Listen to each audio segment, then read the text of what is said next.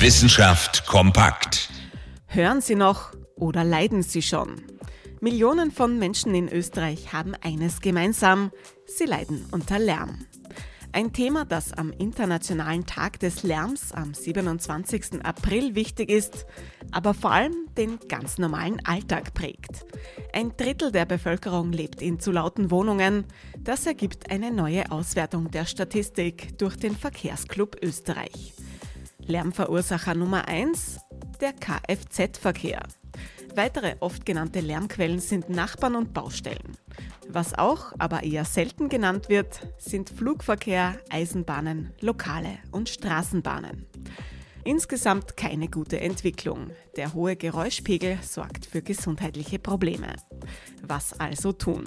Mit dem Kfz-Verkehr als Lärmquelle Nummer 1 liegt eine Verkehrsberuhigung nahe.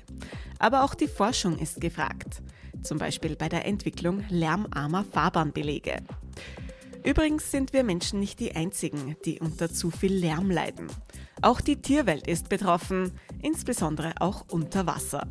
Schuld sind unter anderem die zahlreichen Schiffe. Was den lärmgeplagten Fischen, Walen und Delfinen helfen würde? Das gleiche wie an Land. Eine Verkehrsberuhigung. Interessante Themen aus Naturwissenschaft und Technik.